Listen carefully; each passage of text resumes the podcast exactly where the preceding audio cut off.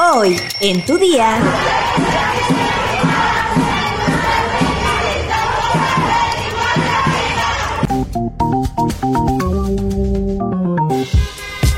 Tu día con el Universal. La información en tus oídos. En tus oídos. Hola, hoy es martes 25 de octubre de 2022. Ponte el cinturón de seguridad porque nos vamos rápido. Entérate.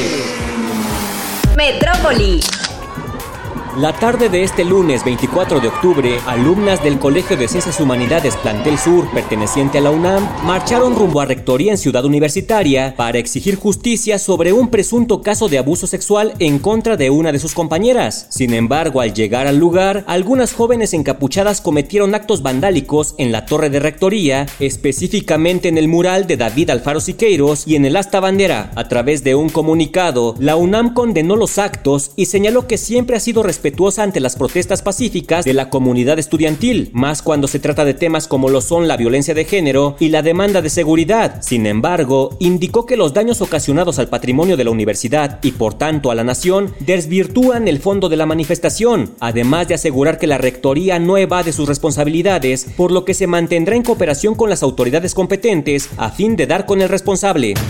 La Fiscalía General de Justicia de la Ciudad de México inició una carpeta de investigación para deslindar responsabilidades sobre la presunta agresión sexual de la que fue víctima una estudiante del CCH Sur, hecho que se registró el pasado 17 de octubre en el plantel educativo ubicado en la colonia Jardines del Pedregal, Alcaldía Coyoacán. Al recibir la querella, personal adscrito a la Coordinación General de Investigación de Delitos de Género y Atención a Víctimas entabló contacto con la agraviada a fin de poner a su disposición servicios multidisciplinarios como trabajo social, psicología, atención médica y asesoría jurídica. El Ministerio Público de dicha fiscalía ordenó la intervención de detectives de la Policía de Investigación, así como de médico legista y expertos de la Coordinación General de Investigación Forense y Servicios Periciales en las materias de psicología, genética, fotografía y criminalística, a fin de llevar a cabo las diligencias necesarias. En tanto, personal del Centro de Terapia de Apoyo a Víctimas de Delitos Sexuales le ofreció los servicios multidisciplinarios señalados, así como el traslado a su domicilio de personal especializado en psicología para brindarle el apoyo necesario. De manera paralela,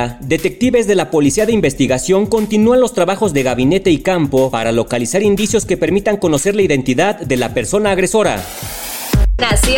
La Fiscalía Especializada para la Atención de Delitos Electorales determinó el no ejercicio de la acción penal contra Pío López Obrador, hermano del presidente, y David León Romero, ex coordinador nacional de protección civil, quienes son señalados por probables delitos electorales. Señalaron que la determinación de la FICEL se efectuó en los términos que solicitó el juez de amparo. En agosto de 2020 fueron difundidos dos videos donde el ex coordinador nacional de protección civil, David León Romero, aparecía entregando unos paquetes a Pío López que supuestamente contenían dinero. El periodista Carlos Loret de Mola, de Latinus, presentó las grabaciones que correspondían a 2015, año en que Morena competía por primera vez en una elección federal. El 5 de octubre, Pío López compareció ante la FICEL y se reservó su derecho a declarar, mientras que David León Romero rindió su declaración la semana pasada.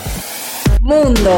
Las autoridades estadounidenses efectuaron durante el año fiscal 2022 un número récord de detenciones de migrantes indocumentados con un total de 2.766.582, el 85% de ellas en la frontera sudoeste compartida con México, según lo informó la Oficina de Aduanas y Protección de Fronteras. La cifra sin precedentes incluye un incremento sustancial de detenciones de venezolanos que pasaron de 5.279 en mayo a 17.811 en julio y 33.961 en septiembre, el mes que cierra el periodo fiscal. Las cifras de detenciones no reflejan las capturas individuales, ya que muchos migrantes indocumentados son detenidos, expulsados, vuelven a cruzar la frontera y son capturados nuevamente. Los regímenes fallidos de Venezuela, Cuba y Nicaragua siguieron empujando una nueva ola de inmigración en todo el hemisferio, sostuvo el director de la Oficina de Aduanas, Chris Magnus. Las cifras de 2022 muestran 1.993.694 capturas de adultos que viajaban solos, un aumento del 50% sobre el año anterior. Las autoridades efectuaron en el último año 152.880 detenciones de menores de edad que viajaban solos, una cifra casi similar a la del periodo fiscal anterior.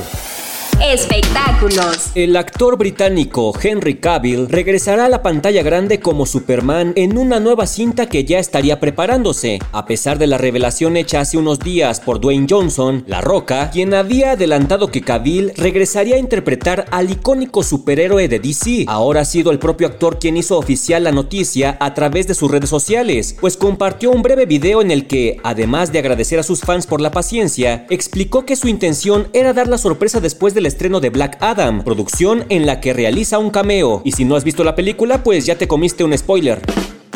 Quería esperar a que acabara el fin de semana por respeto a quienes no hubieran visto Black Adam, pero ahora que ya tuvieron la oportunidad de verla, quiero que sea oficial. Voy a volver como Superman. Explicó el buen Henry. Aunque no dio más detalles sobre su futuro en el universo cinematográfico de DC, sí aseguró que lo que se pudo ver en el cine es solo una pequeña muestra de todo lo que está por venir. Cabe recordar que la última aparición que hizo Henry como Clark Kent fue en 2017 y desde entonces los fans pedían su regreso. Sin embargo, el estudio tenía otros planes. Incluso se llegó a decir que había sido declarado persona no grata para Warner luego de que se negara a aparecer en Shazam. Pues ahí lo tienen, Superman regresa. De hecho, así se llamó una película, ¿no?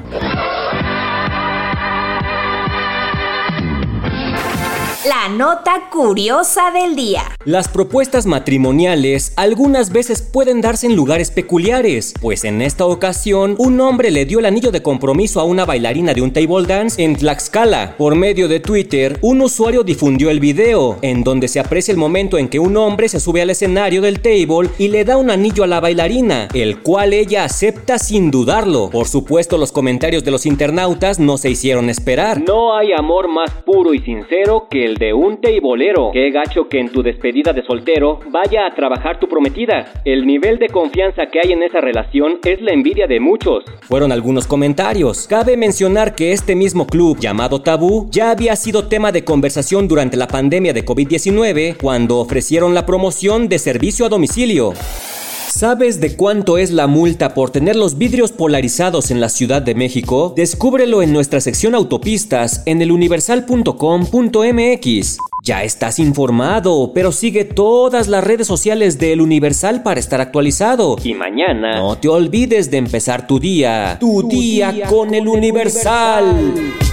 Tu día con el Universal. La información en tus oídos. En tus oídos. Planning for your next trip? Elevate your travel style with Quince. Quince has all the jet setting essentials you'll want for your next getaway, like European linen, premium luggage options, buttery soft Italian leather bags, and so much more. And it's all priced at 50 to 80% less than similar brands. Plus, Quince only works with factories that use safe and ethical manufacturing practices. Pack your bags with high-quality essentials you'll be wearing for vacations to come with Quince. Go to quince.com slash trip for free shipping and 365-day returns.